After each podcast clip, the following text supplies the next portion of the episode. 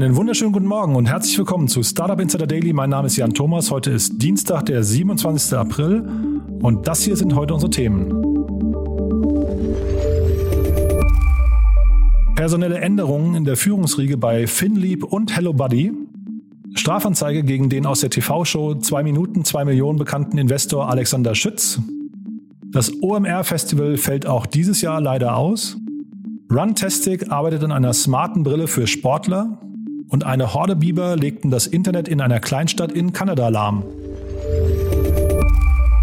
Ja, außerdem heute bei uns zu Gast Martin Janicki von Cavalry Ventures. Wir haben ein ziemlich cooles Thema besprochen und zwar auch nur ein Thema tatsächlich. Äh, und zwar sind wir eingestiegen in diese ganze Welt der Process Automation Tools. Da gab es eine spannende Runde hier in Berlin, ein Unternehmen, das ich vorher nicht kannte, aber wo jetzt zum zweiten Mal innerhalb von einem Jahr äh, wirklich namhafte Investoren eingestiegen sind. Martin hat das Thema mitgebracht, Martin hat es mir erklärt. Ich habe viel gelernt. Ich glaube, euch wird es auch interessieren. Hat sehr viel mit diesem ganzen No-Code, Low-Code-Thema zu tun. Das gleicht dann also alles nach den Nachrichten mit einer Dressel. Die kommen wie immer nach den Verbraucherhinweisen hinweisen und die kommen dann wie immer jetzt.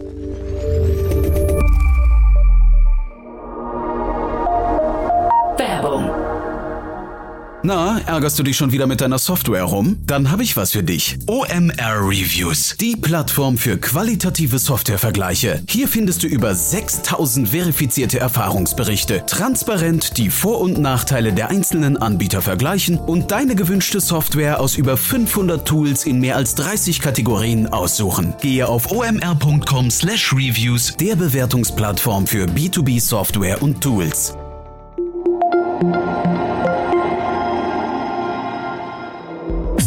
Insider Daily. Nachrichten.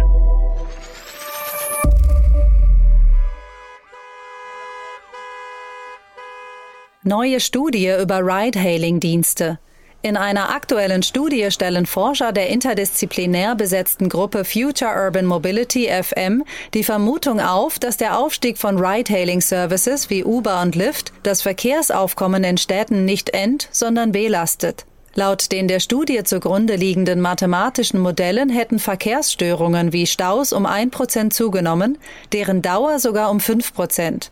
Zeitgleich bewirke die Einführung von Ride-Hailing-Diensten eine deutlich abnehmende Nutzung des ÖPNV, der jedoch als effizienteste Lösung für den Personentransport in Ballungsräumen gilt. Auch würden Leerfahrten einen bedeutenden Anteil an den gefahrenen Ride-Hailing-Kilometern haben. Studien zufolge soll der Anteil der Leerfahrten bis zu rund 41 Prozent betragen. Ride-Hailing-Dienste haben in den vergangenen Jahren die klassischen Taxidienstleister vielerorts verdrängt. Personelle Änderungen bei FinLeap und HelloBuddy. Der kürzlich vollzogene Strategiewechsel des Berliner Company-Builders FinLeap zieht auch einen personellen Wechsel mit sich. Mit der ehemaligen Versicherungsmanagerin Birte Sewing und dem für Ventures verantwortlichen Florian Resatsch verlassen gleich zwei Führungskräfte das Unternehmen. Finlieb hatte kürzlich bekannt gegeben, keine neue Unternehmen ausgründen zu wollen. Veränderungen gibt es auch beim Influencer-Startup HelloBuddy. Hier zieht sich die Gründerin Monique Höll zurück. HelloBuddy setzt auf den Direktverkauf von Schönheitsprodukten über Influencer und wurde kürzlich von Henkel übernommen. Nachfolger Hölls wird Florian Metz. In 1991, Alexander Schutz and Thomas Rees launched the CQ Investment Group in Vienna, a progressive investment company that offered new ways for clients to invest their assets. From the outset, their vision has always been to promote greater access to the investment market with a range of exceptional and innovative investment solutions. Strafanzeige gegen 2 Minuten 2 Millionen Investor. Die Deutsche Bundesanstalt für Finanzdienstleistungsaufsicht BaFin hat gegen den Mitgründer und CEO der Wiener C-Quadrat Investment Group Alexander Schütz Strafanzeige gestellt. Schütz, der in Österreich regelmäßig als Investor in der Startup-Show 2 Minuten 2 Millionen auftritt, sieht sich dem Vorwurf auf Verdacht des Insiderhandels mit Wirecard-Papieren ausgesetzt. Laut Handelsblatt soll es um Transaktionen in den Jahren 2019 und 2020 gehen, die in zeitlicher Nähe zum April 2019 stattfanden. Damals hatte der Großinvestor Softbank bekannt gegeben, in das mittlerweile insolvente Fintech-Unternehmen investieren zu wollen. Schütz ist mit dem ehemaligen Wirecard-CEO Markus Braun befreundet. OMR Festival 2021 fällt aus. Oh. Das beliebte Tech-Festival OMR fällt auch dieses Jahr aus. Das gab das Team rund um Philipp Westermeier auf seiner Website bekannt. In einem kurzen Statement heißt es, wir planen für dieses Jahr kein OMR-Festival, da die aktuelle Situation keine sichere Durchführung und verlässliche Planung eines solchen Events verspricht. Das Festival, das jährlich bis zu 50.000 Besucher nach Hamburg lockt, ist bereits im letzten Jahr Corona-bedingt ausgefallen. Für das kommende Jahr gehe man aber von einer möglichen Durchführung aus. Wenn nichts dazwischen kommt, trifft sich Deutschlands Digitalszene am 17. und 18. Mai in Hamburg. Egal ob Hotel oder Restaurant, Kaufhaus oder Kino, die Corona-Krise hat branchenübergreifend in vielen deutschen Unternehmen deutliche Spuren hinterlassen. Zwar ist die Zahl der Firmeninsolvenzen durch die massiven staatlichen Unterstützungsmaßnahmen noch gering, berichtet die Wirtschaftsauskunft Kreditreform. Für die zweite Jahreshälfte aber erwarten die Experten eine Pleitewelle. Aussetzung der Insolvenzantragspflicht ab Mai beendet. Noch ist die große Pleitewelle in der Corona-Krise ausgeblieben. Trotz Schließungen von Gastronomie und Einzelhandel sank die Zahl der beantragten Unternehmensinsolvenzen im vergangenen Jahr in Deutschland auf den niedrigsten Stand seit der Einführung der Insolvenzverordnung im Jahr 1999. Der Grund dafür ist jedoch vermutlich lediglich die während der Pandemie ausgesetzte Insolvenzantragspflicht. Dies dürfte sich zum 1. Mai ändern, denn ab diesem Stichtag ist der Verzicht auf einen Insolvenzantrag nur noch im Ausnahmefall möglich. Wirtschaftsexperten rechnen mit einer großen Pleitewelle, insbesondere in den stark betroffenen Wirtschaftszweigen wie Gastronomie, Hotellerie und Veranstaltungssektor und sehen die Firmenpleiten als nur aufgeschoben und nicht aufgehoben. Runtastic arbeitet an smarter Brille für Sportler. Das inzwischen zum Sportkonzern Adidas gehörende Startup Runtastic arbeitet anscheinend an einer intelligenten Sportbrille. Gemeinsam mit dem deutschen Smart Glasses Hersteller TUS arbeitet man derzeit an einer Kompatibilität der Adidas Running App mit den Brillen von TUS.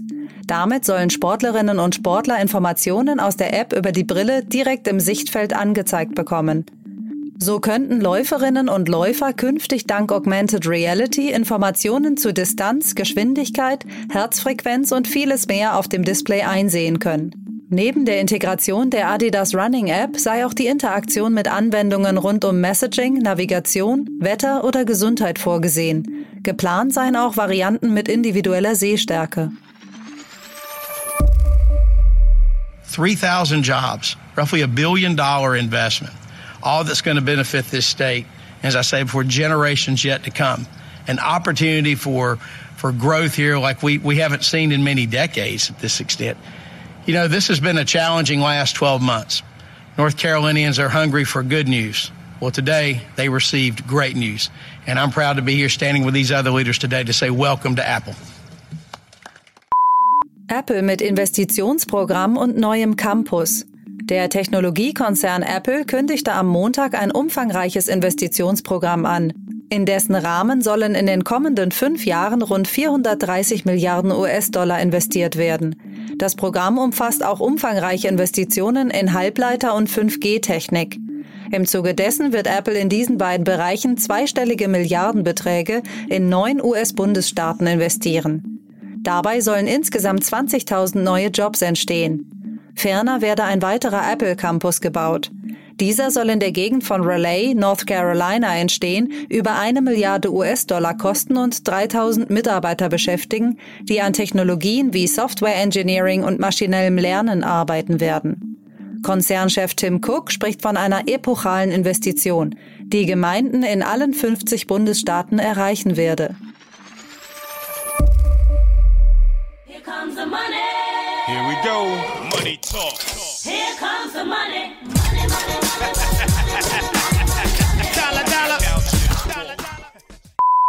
Spotify wird teurer. Nicht ganz überraschend informiert Spotify derzeit erste Nutzer darüber, dass die Preise für die Nutzung des Streaming-Angebots zum nächsten Monat steigen werden. So wird beispielsweise in Großbritannien das Familienabo um zwei Pfund teurer. Auch in Irland werden die Preise angehoben. Ob und wann dies auch in Deutschland der Fall sein wird, ist derzeit noch offen. Die Infoseite Spotifys weist noch auf den Standardpreis von knapp 10 Euro fürs Einzel- und 15 Euro für das Familienabo hin. Not bad, not bad. Now you. Argentinier kauft Googles Webadresse für 2,40 Euro. Ein 30-jähriger Webdesigner aus Buenos Aires war kurzzeitig im Besitz der argentinischen Domain von Google, google.com.ar. Diese war aufgrund eines Fehlers am vergangenen Mittwoch kurzzeitig zum Kauf verfügbar, weshalb der Webdesigner diese ganz legal erwerben konnte. Und zwar umgerechnet für 2,40 Euro. Für den Käufer war das Ganze nur ein Spaß. Er beteuert, niemals böse Absichten gehabt zu haben und hatte die Website schnell wieder an Google übertragen. Daily Fun Fact. What the fuck is the Internet? Biber legten Internet in Kanada lahm. Rund 900 Kunden des kanadischen Internetanbieters Telus hatten am vergangenen Wochenende 36 Stunden lang keinen Zugang zum Internet. Biber hatten die knapp 12 Zentimeter dicken Glasfaserkabel der 2000 Einwohner zählenden Gemeinde Tumbler Ridge in British Columbia an mehreren Stellen angeknabbert und dabei einen großen Schaden angerichtet, so eine Sprecherin des Anbieters gegenüber CBC. Erschwert wurden die Reparaturen, weil der Boden in der Gegend noch teilweise gefroren war. Der Internetanbieter bezeichnete den Vorfall als eine wohl einzigartige kanadische Störung. Und das waren unsere Startup Insider Daily Nachrichten von Dienstag, dem 27. April. Damit zurück zu Jan Thomas. Startup Insider Daily, Investments und Exits. Heute mit Martin Janicki von Cavalry Ventures. Präsentiert von Beiten Burkhardt, euren Partnern von der ersten Beteiligungsrunde bis zum erfolgreichen Exit. Ja, sehr cool. Ich freue mich. Martin Janicki ist wieder hier von Cavalry Ventures. Ich sage ich sag heute mal nicht Calamari Ventures und äh, finde es toll, dass du wieder da bist. Hallo Martin. Ja, danke dir, äh, Jan, für die nette Intro. Der, der Fischkutter ist am 1. April abgefahren. Genau, ich glaube, den Witz werden wir jetzt auch nicht mehr äh, wiederholen, äh, aber war auf jeden Fall ein schöner, schöner äh, Moment, muss ich sagen. Martin, wir haben ein cooles Thema gefunden oder du hast ein cooles Thema gefunden, muss ich sagen. Äh, freue mich sehr, dass du da bist und das mitgebracht hast, weil da steckt eine Menge drin, haben wir gerade im Vorgespräch schon festgestellt. Ja, genau. Also das die Berliner äh, Low-Code Workflow Automation Plattform, eine sehr lange ja, Gattungsbezeichnung. Äh, N8N hat heute eine 12 Millionen Dollar Series A bekannt gegeben. Der Lead-Investor hier kommt aus dem Silicon Valley und ist Felicis Ventures ist wirklich ein, ein Venture-Urgestein und ist unter anderem bekannt für Deals wie äh, Shopify, Open Door oder Adyen. Äh, N8N, glaube ich, hatte vor knapp einem Jahr, ich glaube März letzten Jahres, relativ große Schlagzeilen gemacht, als Sequoia und First Minute die anderthalb Millionen äh, Seed-Runde geleadet haben. Und es ist meines Erachtens der erste deutsche Sequoia-Deal gewesen, der angeführt wurde aus dem damals äh, brandneuen Londoner äh, Sequoia Office. N8N ist, ist im weitesten Sinne im, ja, RPA Plus Markt unterwegs. RPA steht für Robotic Process Automation und hier das Vorzeigeunternehmen ist das ehemals rumänische, jetzt eher amerikanische UiPath, was ich glaube letzte oder vorletzte Woche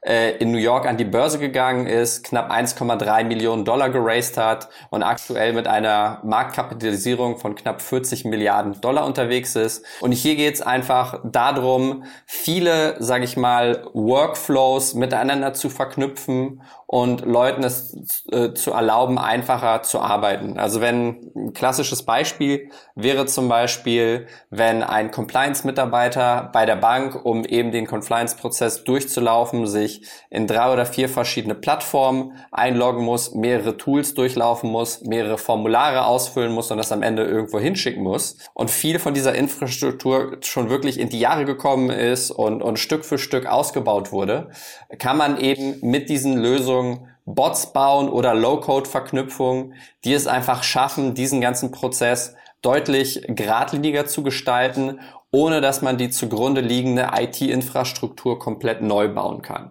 Ja? Und aktuell eben in, ein, in einer Landschaft, wo, wo zunehmend die Tools fragmentierter sind, wo zunehmend mehr digitalisiert wird, wird auch eben dieses Thema deutlich relevanter. Und N8N gehört unserer Ansicht nach äh, zu den Unternehmen, die, sage ich mal, zu, zur zweiten Welle der, der Automation-Plattform dazugehören.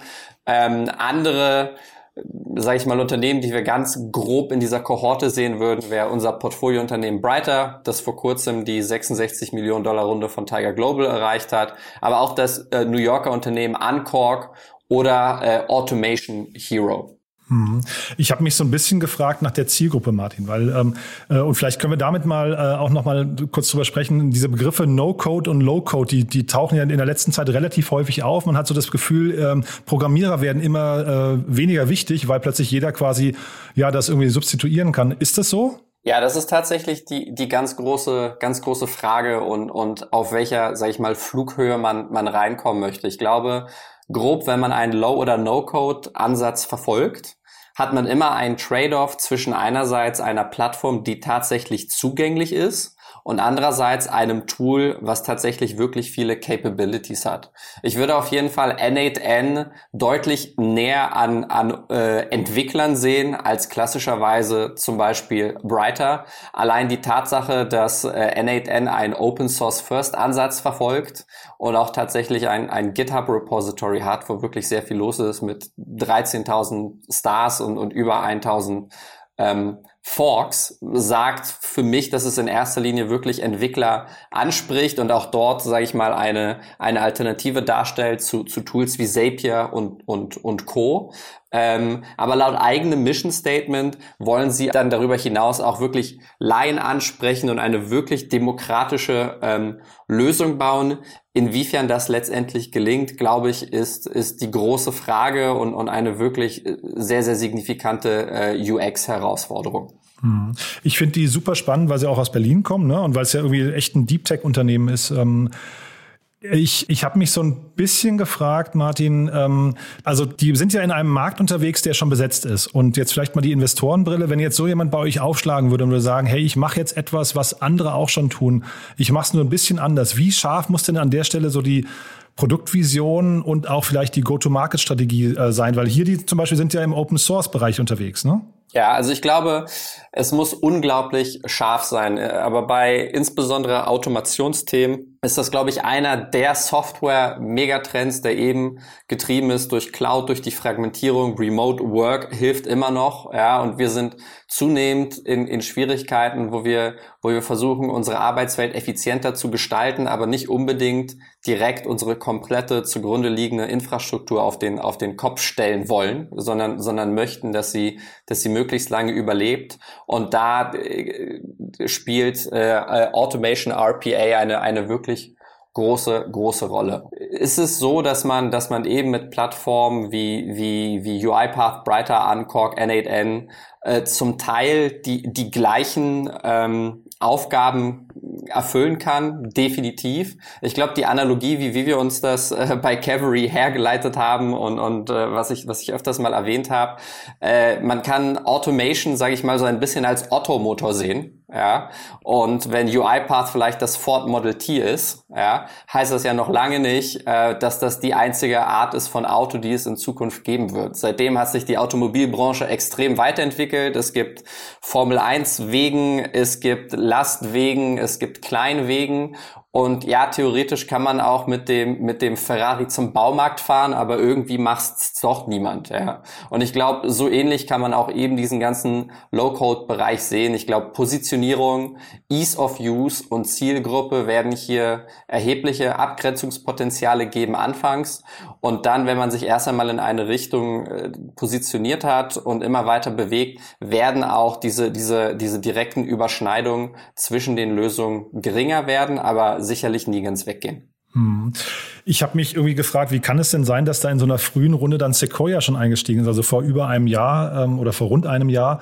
Und damals, ich habe das jetzt mal hochgerechnet, also dem Gründer gehören noch rund 75 Prozent an der Firma. Das heißt, äh, Sequoia und äh, wie hießen die First Minute haben zusammen 20 Prozent erworben. Das heißt, es ist so eine rund, rund 5 Millionen Bewertung wahrscheinlich gewesen. Ne? Wie, wie kriegt man sowas hin in so einer frühen Runde? Ich glaube, das ist tatsächlich gar nicht, gar nicht so ungewöhnlich und, und ich würde es auch sagen, äh, wenn ich, wenn ich mir die Zahlen heute im Markt anschaue, gibt's gibt's deutlich aggressivere Bewertungen. Also das stimmt, Sie, ja, ja. Mhm. Äh, das war dann ja eine viereinhalb Millionen Pre-Money-Bewertung. Ähm, weiß ich nicht. Äh, ich weiß nicht, wie man das erreicht. Ich, glaube, ich glaube, wenn man ein Modell baut, was, was, was VCs anspricht und was wirklich äh, ein guter Fit ist zum Venture-Modell, ist das eine, eine durchaus übliche äh, Einstiegsbewertung äh, und wenn nicht sogar eine höhere Bewertung. Ja? Genau, die Bewertung, da bin ich bei dir, Martin. Mir ging es um die Sequoia-Geschichte. Ne? Also wie, wie kann das sein, dass ein Sequoia so früh darauf aufmerksam wird? Weil das, du sagst gerade erstes ähm, Investment im, äh, aus dem europäischen Office, aber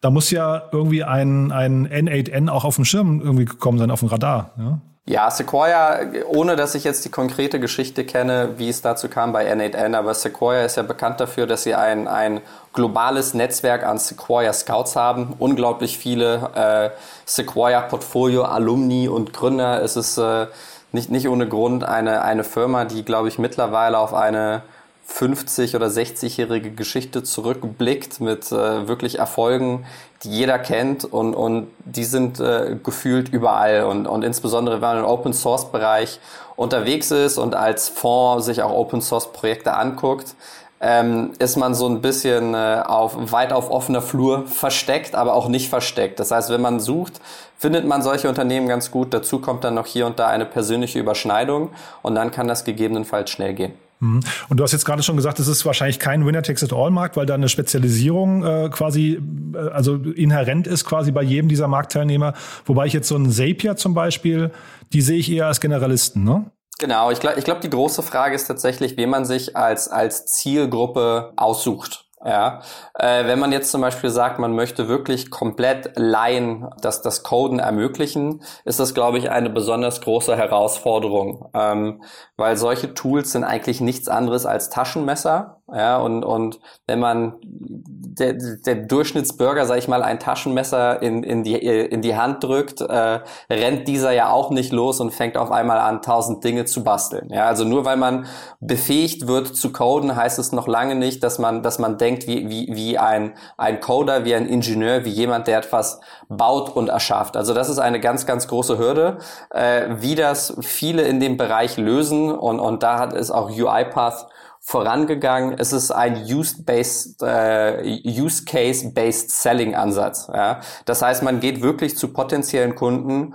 guckt sich an, wo es mögliche Einsatzbereiche gibt und sagt ihnen, schau mal, mit unserer Lösung kannst du das bauen, du kannst das bauen, du kannst das bauen. Und irgendwann fällt dann hoffentlich beim Kunden der Groschen und, und es findet nicht nur der initiale Kauf statt, sondern darüber hinaus fangen Leute an, tatsächlich mit diesem Tool zu arbeiten und sehen sich befähigt, eigene Lösungen zu bauen. Und dafür muss eben ein äh, braucht es viel Betreuung, man, es braucht eine extrem nutzerfreundliche Lösung. Und hier sehe ich auch ein bisschen ein, ein Spannungskonflikt zwischen eben dem den Open Source Ansatz, der glaube ich sehr stark an Developer zugeht. Ähm, und ich glaube, es wird hier wirklich spannend zu beobachten, inwiefern N88 es wirklich schafft, eine Lösung zu bauen, die die Leute anspricht, die noch nie eine Zeile Code geschrieben haben. Braucht es das für das Unternehmen, um erfolgreich zu sein? Auf gar keinen Fall. Ich glaube, dort, wo sie unterwegs sind, besteht, besteht fast schon grenzenloses Potenzial. Mhm. Also ich habe mir die Webseite angeguckt. Wie gesagt, ich fühle mich da erstmal nicht abgeholt als jemand, der nicht coden kann. Ähm, muss sagen, es wirkt doch sehr technisch. Du hast gerade gesagt, wenn beim Kunden der Groschen fällt und da vielleicht nochmal eine Frage. Ich habe in dem TechCrunch-Artikel gelesen, angeblich hat das Unternehmen schon 60 Angestellte. Die haben aber erst 1,5 Millionen Euro, wie gesagt, vor einem Jahr aufgenommen.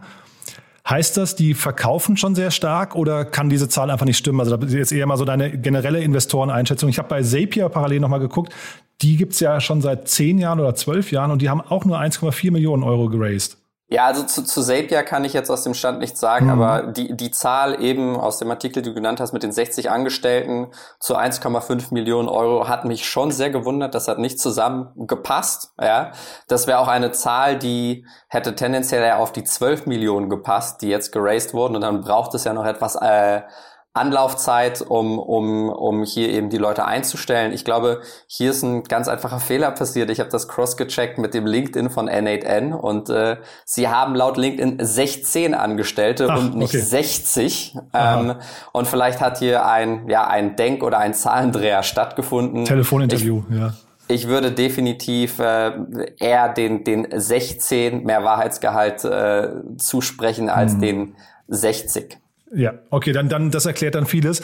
Und wahrscheinlich ist es ja so, die haben jetzt wahrscheinlich am Anfang relativ viel Tech an Bord. Und wenn man jetzt mal so mit Brighter, ich habe das so in Erinnerung, äh, das Interview, was ich geführt habe, dass da verlagert sich dann irgendwann das ganze Thema Richtung Sales auch, ne? Definitiv. Also in diesem Bereich ist eben die, die Produkthürde extrem hoch und es braucht sehr viel, sehr viel Aufwand. Auf der einen Seite ist es eben eine UX-Herausforderung.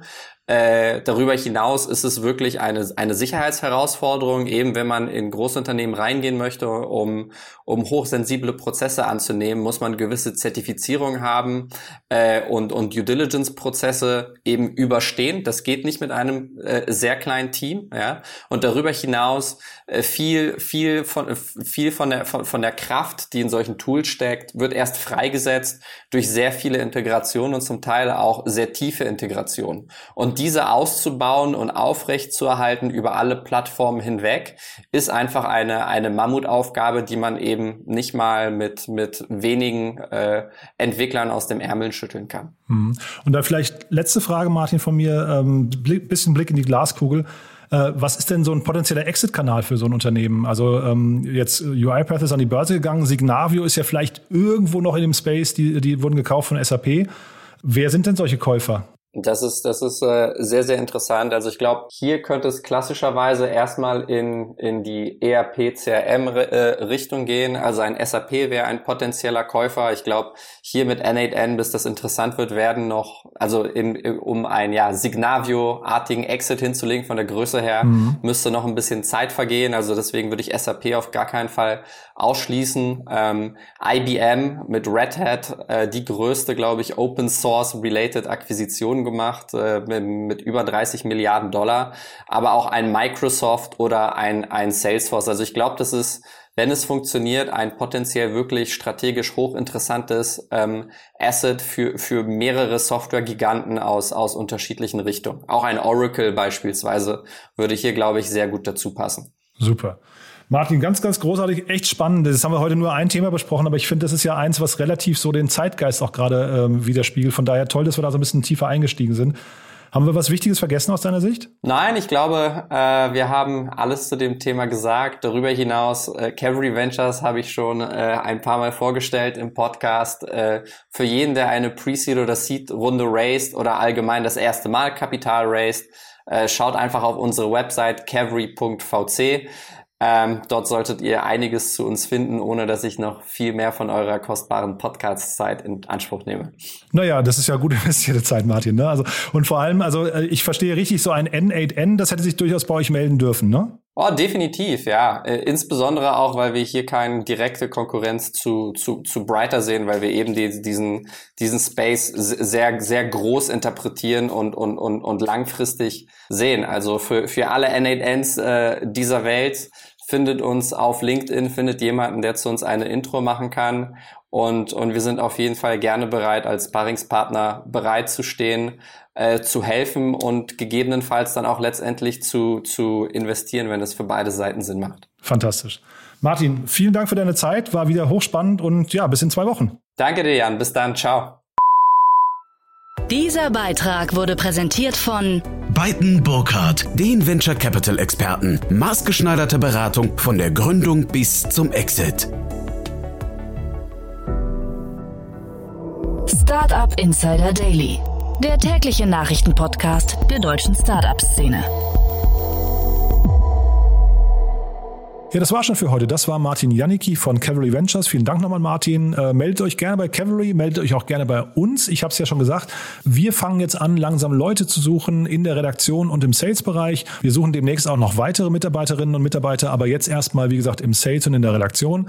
Meldet euch gerne. Die Stellenanzeigen sind noch nicht draußen, aber wenn ihr Lust habt, euch proaktiv zu melden, macht das gerne. Ihr findet mich auf LinkedIn oder auch jeden anderen aus unserem Team und empfehlt das auch gerne weiter an Menschen, die es interessieren könnte. In diesem Sinne schon mal vielen Dank an euch fürs Zuhören, fürs Weiterempfehlen und äh, noch einen schönen Tag. Bis morgen. Ciao.